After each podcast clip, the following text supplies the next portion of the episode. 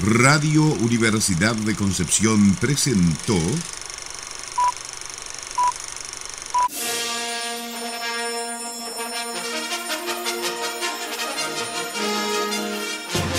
de película.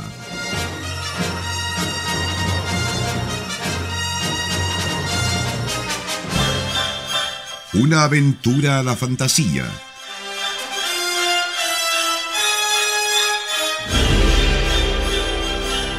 Un paseo por las imágenes que guardan tu memoria.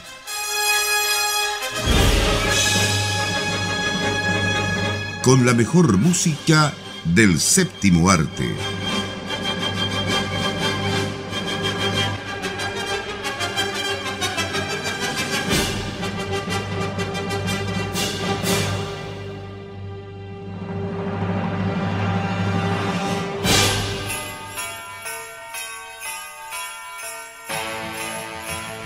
Muy buenas tardes, estimadas auditoras y auditores de Radio Universidad de Concepción. Damos comienzo a este programa, a este programa navideño. Pero esta vez lo haremos en 8 bits. ¿Cómo están, chiquillos? Bien, Felipe, ya, como ya se acerca Navidad, todavía falta una semanita, pero vamos que se puede. Eh, me siento entusiasmada y me siento nostálgica. Nostálgico, sí, pero se supone que según ustedes yo soy el Grinch, así que tengo que empezar a tirar mala vibra en este momento, no sé. No sea así, Nicolás. Para aquí Claro, no es Tengo necesario. que empoderarme de mi personaje. No, no, no. Sí, nosotros hemos descubierto ya que, que Nicolás tiene corazón. Bien escondido, pero lo tiene. Bien chiquitito, pero. pero tiene. No, si Nicolás tiene una faceta que la gente lo conoce, de repente llega así con regalitos. Con regalitos, Pero sí. tú no eres el Grinch. Jo, jo, jo, feliz Navidad. Sí, sí, incluso nos alcanza a ver. Ah, pero que, bueno, nuestros auditores no ven, pero. eh, por ahí hay algunas cosas que ha dejado acá el, el Grinch eh, más que. De hecho, en estos momentos está con un gorrito, un gorrito pascuero. Claro, Y con justamente. luces. Programa. Y con luces, Bueno. claro, de eso. Le contamos a nuestros auditores que eh, este programa va a ser en 8 bits. ¿Por qué en 8 bits? Porque vamos a revisar la música de una película eh, que obviamente se llama Navidad en 8 bits. Así llegó, ¿cierto? Traducida eh, esta, esta película con eh, uno de los personajes principales, eh, un, un actor bien conocido, un actor de comedia, ¿cierto? Que es Neil Patrick Harris. Eh, así que es una... Más conocido, ¿Cómo? más conocido como Dougie Hauser. Como Doogie que estamos con la nostalgia. justamente, claro, cuando era muy joven, ¿cierto? Y después eh, hizo otro papel en una, un- en- en también una serie muy conocida que es eh, Cómo conocí a tu madre, que también tenía un papel ahí bien chistoso, bien, bien simpático este, este personaje. Pero ¿por qué Navidad en 8 bits? ¿Por, ¿Por qué tan qué? especial este título? Porque nos Eh, porque vamos... es como la Navidad soñada de los niños de los años 80 y 90, que soñar con que te regalen la consola de, de videojuegos. Y de eso se trata esta película, de bueno, de un papá que cuenta la historia de cómo él se supone que obtuvo su consola Nintendo en la Navidad. Los, a finales de los 80. De los El- 80. El, sueño de todos los niños de, de esa época. de esa época. Yo me pregunto, y te pregunto a ustedes dos, que somos casi, digamos, contemporáneos, amigos, ¿cómo sobrevivimos esa época? Realmente, Qué porque época hermosa. Sí, porque de hecho la película muestra muchas situaciones en realidad en que uno se dice en realidad yo no sé cómo sobrevivía eso. Pero hoy en día a lo mejor es casi imposible ver situaciones como por ejemplo, no sé, porque un niño ande sin casco, se anda en bicicleta, o sea, anda sin implementos de seguridad, que llegue y ande solo, qué sé yo, en, en- en un centro comercial, etcétera. De hecho, me parece que eso es uno de los puntos interesantes de la película y entretenidos. Cómo te dejan claro desde el principio, mira todas las diferencias que había, diferencias sutiles, ¿no? De esas que uno tal vez ya ha naturalizado y por lo tanto ni se acuerda, pero... eh, ¿Y andabas con casco? Sí, sí, por supuesto que andaba con casco. ¿Quién usaba un casco ni nada para andar en bicicleta en los 80, por favor? ¿Qué es eso? Te caía y te raspaba y daba lo mismo, te paraba y seguía andando. No, ahora no. Ahora, por favor, el primer ramillón al hospital. Con suerte no andaba con un timbre. Y ya, ya eso es mucho. Claro. Entonces, esas cositas, digamos, empiezan a, a, construir eh, la idea de la brecha generacional entre este padre que le cuenta su propia historia de infancia a la hija y va dando cuenta de cómo se vivía en ese entonces y cómo se vive ahora. Y claro que queda la pregunta sobre cómo sobrevivimos, ¿cierto? No solamente respecto de esos detalles, sino de cómo se trataban entre ellos, este juego violento del rey de la montaña, qué sé yo. Y otros detalles. Muchas cosas eh, que de repente pasaban dentro de las familias también es el típico que heredabas la ropa de tu hermano mayor o de repente que si estaban en barata las botas tenías que usar la que llegaran porque era la que había lamentablemente no había más dinero, ¿cierto? Eh, y una de las cosas bonitas que a mí me llamó la atención de esta película cuando la vi fue de que tiene muchas historias subyacentes a la historia principal, que es obviamente cómo él consiguió de alguna forma la Nintendo que es la historia que le cuenta a la hija, ¿cierto? Eh, y todas estas historias que empiezan a salir, eh, eh, por ejemplo, eso de que el, chico que tenía más dinero del grupo invitaba a la casa a jugar a cierta cantidad y era una competencia para ver quién iba, el, el, juntar dinero para comprar una, qué sé yo, consola. Estaba también la relación del padre e hijo, ¿cierto? la mamá también, la, la hermana esas aventuras de conseguir el regalo de la hermana, yo las encontré genial. La complicidad, entre los hermanos para que cada uno se salga con la suya por su lado. Y, también otra cosa que, me parece muy notable, que es cómo demuestran que esta expectativa respecto de lo nuevo, en este caso un, accesorio de la consola, también puede simplemente terminar en una decepción, porque uno se entusiasma por las publicidades, ¿cierto? Y se imagina todo en colores, pero en el momento, a la hora de los que hubo, como se dice en este país, resulta que esa maravilla, eso que pintaba como una maravilla, no era la gran cosa. O en un accidente. Terminado. con esas teles de veintitantas pulgadas que tenían como medio metro de ancho, porque tenían los, los rayos catódicos ahí haciendo la suya. Eh, ¿Cómo pueden imaginarse? Claramente esta película apela a una generación, apela a la nostalgia por ese sentido, pero yo encuentro que está súper bien hecha y es una comedia muy, muy certera. Bueno, el director, eh, Michael Dawes, él se especializa en comedias. O sea, si uno mira su filmografía, lo que más hace es comedia romántica o comedia policial o comedia aquí, comedia acá.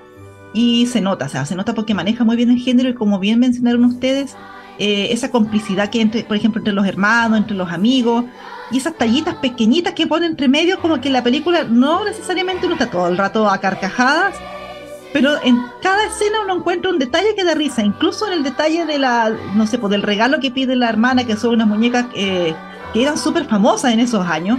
Cabbage Patch Kids. La, ah, las Cabbage Patch Kids, que era una cosa, una locura.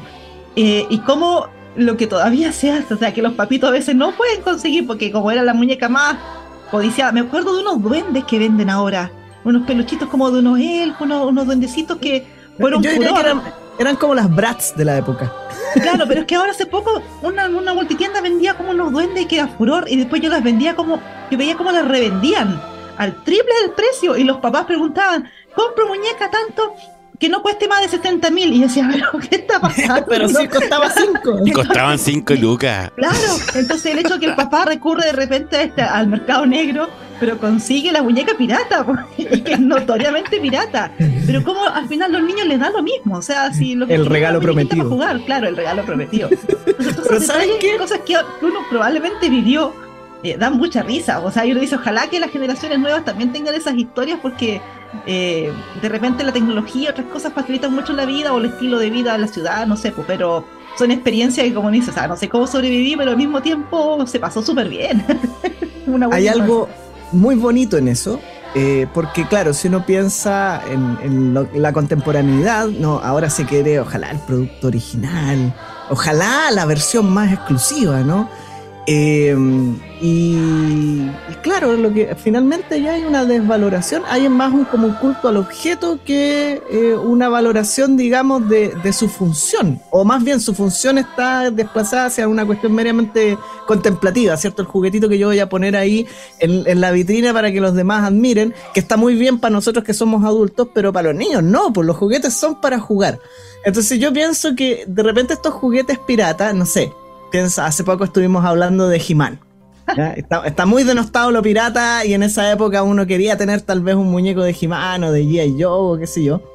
y te vendían en la feria estos monos que eran una imitación, la, la imitación de la imitación que habían hecho en Taiwán de la imitación china. Unos Entonces, musculosos terribles. Claro, pero que eran unos musculosos que no se parecían a nada y que no tenían el contexto de la historia original, por ejemplo. Entonces tú podías imaginarte que ese era tu eh, personaje de He-Man o podías inventarte tú tu propio mundo respecto de ese personaje porque al no tener esas referencias era algo que quedaba abierto. Y yo me acuerdo que a mí me pasaba mucho esto, que estos juguetes descontextualizados, que no tenían marca chancho, como le decimos nosotros, eran mucho más eh, abiertos al echar volar la imaginación infantil. Y yo creo que eso es una cosa muy bonita que se ha ido perdiendo. Tú lo has dicho, Nicolás. Aparte de eso, otra de la, de de la historia dentro de esta película era que la idea del papá era que la niña de alguna forma se olvidara de la tecnología. De que esa comunicación que se produce de repente con los niños al estar en un teléfono, la comunicación con los padres, con los amigos, con los abuelos, con lo que sea, eh, por estar siempre eh, pegada al teléfono, ¿cierto? Quería evitar un poco eso el papá y por eso le empieza a contar esta historia. Porque si ustedes se fijan al final, nunca le dijo, bueno, ¿y cómo conseguiste la, la Nintendo? Claro, Bueno, como hijo. para mostrarle un poco también esa idea de que uno puede como querer mucho un regalo grande en Navidad y no necesariamente lo va a recibir.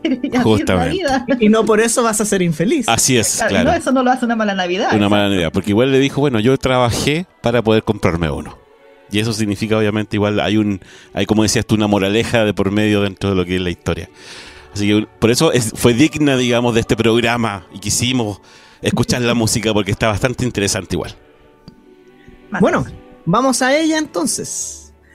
Estamos revisando la música de Navidad en 8 bits, una película dirigida por Michael Dawes. En esta ocasión, la música la trae Joseph Trapanés.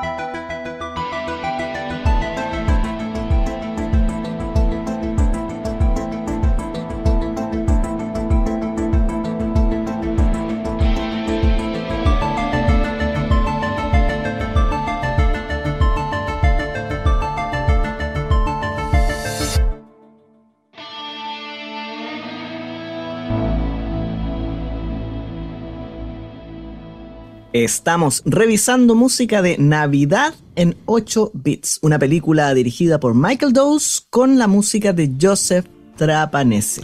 Eh, interesante la mezcla que hace el, eh, el, compositor con la música porque es obviamente sonidos a 8 bits pero ya más, más sintetizados, un poquito más, más actuales, ¿cierto? Y mezclados también, ¿cierto? Con, con otro tipo de músicas. Eh, Por supuesto no pueden faltar los villancicos. No, por una película navideña. Pero aún así no es la típica banda sonora de Navidad. Sí. Pues tampoco No, para nada. dijimos, de a poquito vamos a empezar a, a mostrar esta banda Sí. sonora, pero, pero sí tiene estos elementos igual emotivos, porque tiene sus momentos también la película, como buena película navideña, que uno dice, uh, la lagrimita. Pero yo creo que lo más atractivo precisamente es eso, porque podés mezclar con la parte de los 8 bits, que está súper bien utilizada además en la película, de esas bandas sonoras que acompañan, que no, que no molestan ni se siente como que le quede grande ni nada, sino que está súper bien utilizado el recurso en las escenas claves, sobre todo una escena que es un homenaje a, a 2001, a HAL, Sí. cuando la Nintendo empieza ya como a atentar a nuestro protagonista y llevarlo al lado oscuro. Oye, a mí me gustó bastante. Esta es una película que si uno revisa las redes, las típicas eh, redes que ponen nota, ¿no? Eh, por supuesto no tiene una gran nota, porque es una película de tardes de cine, por decirlo de alguna forma, ¿no? Una película dominguera para ver en familia, entretenida, pero yo siento que funciona tan bien. Porque, y creo que lo que me llegó a gustar de esta película, y eso que yo como que rehuyo un poco las las películas navideñas porque siempre lo mismo, que el espíritu de la Navidad, qué sé yo, y bla, bla, bla. Vamos a tener hartos espíritus de Navidad para hablar en el próximo programa. Eh, pero, pero acá siento que está muy mesurado, eh, que no está sobrecargado en ninguno de sus aspectos. Por ejemplo, tú recién mencionabas eh, lo de la comedia. Tiene sus momentos de comedia, es una película de comedia, pero no es esta típica comedia norteamericana sobrecargada. Es bastante moderada y de un humor bastante más transversal, más accesible para alguien que no sea estadounidense. Lo mismo con la parte emotiva, está ahí, está en el trasfondo, está súper presente, pero tampoco le sacan brillo, ¿cierto? Así de una manera exagerada. Entonces creo que esa moderación de la película eh, hace que uno la pueda ver como algo más que una mera película navideña. Sí. Y eso creo que me gustó mucho. Y, y además, eh, considerando que tiene, de los protagonistas, tiene a varios, eh, digamos, eh, actores de comedia, como Neil Patrick Harris, ¿cierto? June Diane Raphael también, David Cross. Obviamente acá, pero el villano más chanta que puede haber. Y Steve, Zahn. Steve Zahn también, digamos, está. Bueno, es, este, es actor, actor de cine y actor de teatro también.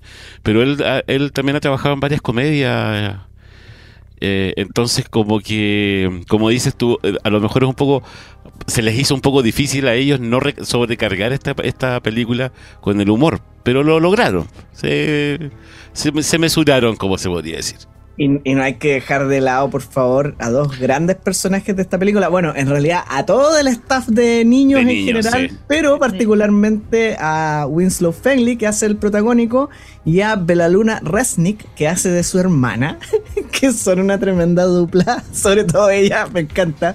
Y el chico se perfila bien como futuro comediante porque tiene eh, la capacidad de poner caras, ¿no? Que es algo que a los estadounidenses les encanta. Sí. Eh, la cara de circunstancias que uno podría decir. Claro. Oye, y menciona aparte para la hermana, ¿ah? porque segunda película en que vemos con la otra era Black Phone, que claramente no es una comedia, pero ahí también la hermana destaca bastante, Sí. como que se roba un poco la película, así que también, también hecho lo- los castings, y bueno, también me gustó que el casting se parecen los papás a los hijos. Yo Cierto. siempre celebro cuando se dedican a buscar a los actores precisos, aparte de ser rostros de la comedia que uno reconoce, por ejemplo, Steve Zahn uno lo ve y dice, ah, este actor, pero a- que se parezca también al actor que hace como del protagonista y que además se parezca un poco a Neil Patrick Harris y encuentro que para hacer, como dices tú, una, una comedia como dominguera, qué sé yo, igual te habla como que un, un cuidado ahí especial.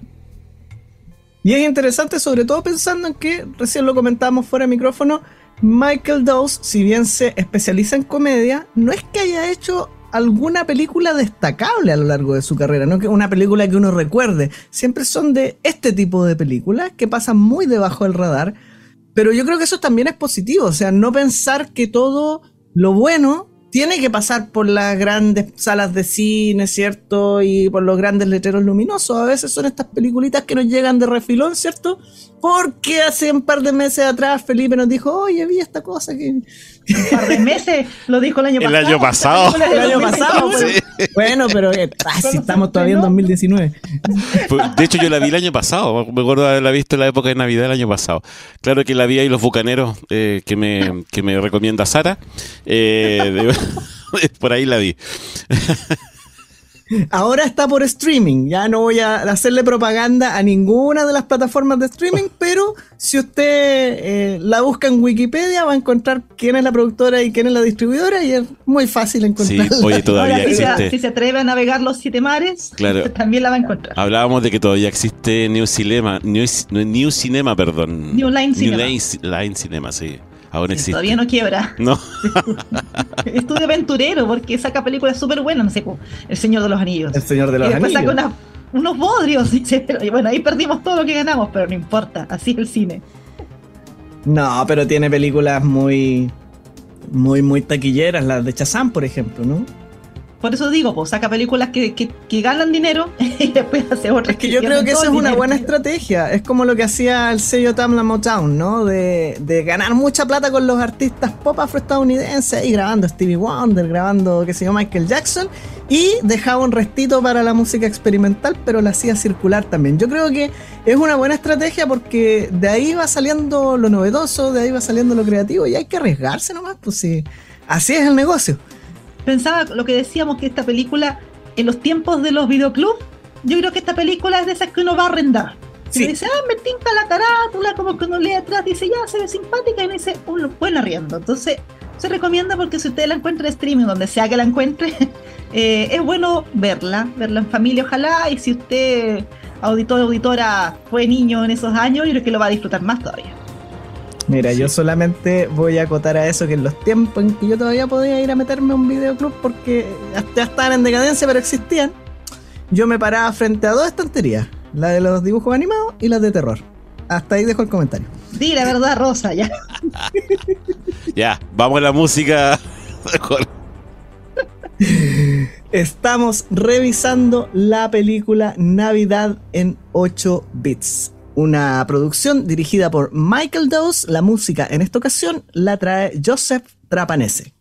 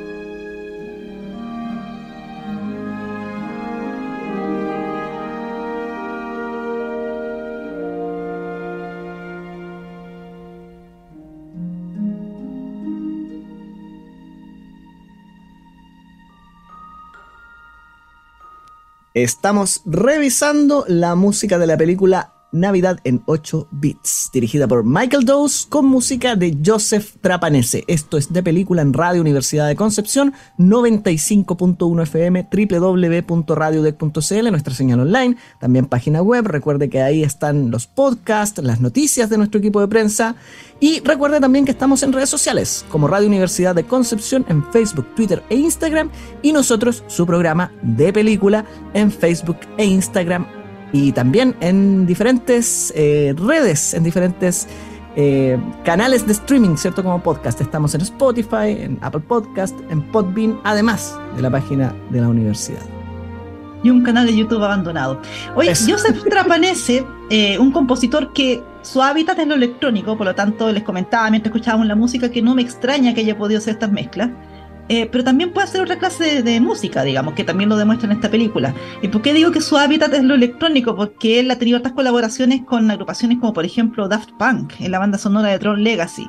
Pero él también colaboró en la banda sonora del Gran Showman, esa película con Hugh Jackman, que es un musical tremendo, eh, lo cual da una idea de la versatilidad de este compositor que si bien no tiene una filmografía tan extensa, digamos, tiene algunas películas Transformers, alguna cosa de, los, de la saga Divergente, por ejemplo, eh, La Dama y el Vagabundo, la, la, versión live, live, action, entre comillas, eh, como que todavía está buscando, creo yo, como su, su nicho probablemente, ojalá que, bueno, siempre uno desea que todos estos compositores les vaya bien, que tengan éxito, pero tiene su, su estilo ya marcado. Así que yo creo que esta banda sonora es una buena representante de lo que, lo que puede hacer musicalmente. Sí, es interesante cómo, cómo aparece su filmografía, porque básicamente él no es el compositor principal en la mayoría de sus participaciones. Muchas veces aparece en estas colaboraciones, como bien dices, con Daft Punk, con Mike Shinoda, eh, músicos, ¿cierto?, eh, de, de, la onda techno, la música electrónica, o también otros compositores más conocidos, como en el caso de eh, The Greatest Showman, ¿cierto?, con John Devney. entonces es interesante porque, tal como dices tú, muestra una gran versatilidad, pero nunca su nombre está en la primera línea, a pesar de que en esas colaboraciones ha estado involucrado con directores más o menos conocidos, ¿no? O sea, hablamos de Joseph Kosinski cuando mencionamos a Troll Legacy y Daft Punk, hablamos de Michael Bay cuando colabora con Steve Jablonsky en los Transformers y, así, es decir, no es un, compositor que esté ajeno a las grandes ligas, sino que más bien su nombre circula de forma bastante discreta. y eh, otro, ah. otra muestra, muy brevemente, de bandas sonoras de series que ha hecho hace ah, poco. Shadow and Bone, que está basado en una saga de libros que también fue bastante popular y la segunda temporada de The Witcher. O sea, ya más versátil que eso no le podemos pedir. No, si está también en la banda sonora, ¿cierto? De La Dama y el Vagabundo. Pero ahí dirigió, por ejemplo. ¿Ah? Ahora, ah, eh, además, también en videojuegos. También ha estado en videojuegos y en uno de Star Wars. ¿Ah, sí? y cuentos desde el borde de la galaxia. Bueno, además de, de hacer la música para esta película, él estuvo encargado de la edición de sonido. Así que ahí tuvo doble, doble papel en, esta, en esta producción. Lamentablemente, no lo vamos a ver en los Oscar por ahora. ¿Cierto? No lo vamos a ver en los Oscar por lo que alcanzamos a ver de la filmografía más reciente. Lo último que hizo fue eh, Spiderhead, justamente con Joseph Kosinski. Eh, pero quién sabe, más adelante tampoco vamos a ver esta película. Bueno, ya no la vimos en los Oscars, tampoco eh, es el tipo de película que llega a los Oscars, pero ya lo decíamos recién, ¿no? Eh, si se trata de buscar eh, buenas películas navideñas que nos presenten tal vez una mirada diferente, puede ser una historia mil veces contada, pero está muy bien contada. A mí me gustó bastante. Sí, la narrativa es bien interesante, es bien entretenida, además, como digo. Y bueno, yo creo que también el carisma que tiene Neil Patrick Harris hizo obviamente de que este, esta, este cuento, esta forma de un poco de enseñar, de, cómo se llama, de, dar, de entregar valores también a los hijos, eh, diera el resultado que, que dio esta, esta película. Sí, quizás ahí está uno de los puntos interesantes, ¿no? Que finalmente, más que todo el tema de Navidad, eh, esta película, y recién decíamos que tenía cosas que la hacían mucho más transversales, habla de cómo eh, ciertas generaciones intentan traspasar aquello positivo de sus valores a las nuevas generaciones. Por supuesto, que de eso se trata también. Y la Navidad obviamente tiene que tratarse de del traspasar cierto, estos, estos valores que, como decíamos en un comienzo, incluso tú lo decías, Nicolás, como que le, hemos dado más valor a veces a lo que no corresponde, que son los objetos, ¿cierto? Y hemos dejado de lado el hecho de juntarnos, de estar en compañía de la familia, de los amigos, qué sé yo, de las parejas, eh, en, estos, en esta época que es tan especial para el mundo cristiano para todo el mundo en realidad, porque hasta los musulmanes están celebrando Navidad ya en realidad. Hasta, los japoneses celebran Navidad según es que yo, lo, digo como una forma de, decirnos a todos, digamos. Sí, pero eso, eso es lo bueno de estas películas que dentro de todo igual hacen reflexionar, así que por eso también la traemos al programa porque merece la pena de todas maneras, así que súper recomendada para verla en la tarde del 24, la próxima semana, estar ahí con la familia esperando que pase el viejito pascuero, porque y que pase el viejito pascuero y los niños se van a encontrar con una moraleja y no un regalo. claro, pero eh, claro que sí, pero después de ver Mi Pobre Angelito 2. no, que sea un clásico. por supuesto. A propósito de traspasar las tradiciones, los valores, etcétera, bueno. Primero, en pero esta casa se ve Mi Pobre Angelito. Mi Pobre Angelito 1 y 2. Bueno, ¿y por qué no si en Semana Santa se ve Jesús de Nazaret? y les va a gustar. claro. ya. Yo en Semana Santa veo vida de Brian. Yo creo que con esta, esta actitud tan así demostramos que somos hijos de nuestra generación. Sí, bueno, eh, como les iba diciendo, eh, nos estaremos encontrando la próxima semana en otro programa más de película. Sara, que sigue, por favor. A continuación viene otro capítulo de Sonido Penquista y luego a las 21 horas el mejor programa dedicado a la música chilena de concierto del mundo mundial. Verónica Nacional con Nicolás Masquera. Ya, nos quedaremos entonces escuchando ese programa. Un abrazo, chiquillos, y nos, encontraremos en otro programa más para la próxima semana. Nos, vemos. en Noche, o nos escuchamos en Nochebuena. En Nochebuena, justamente. Chao, chao. Chao, chao. Chao, chao.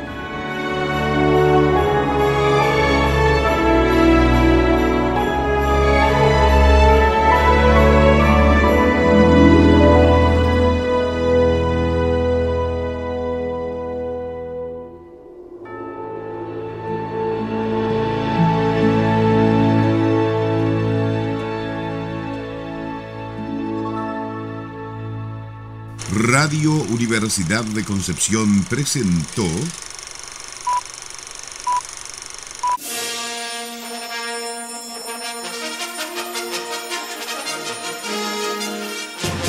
de película.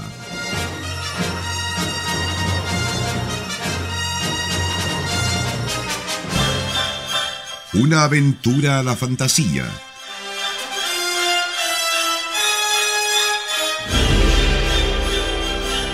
un paseo por las imágenes que guardan tu memoria.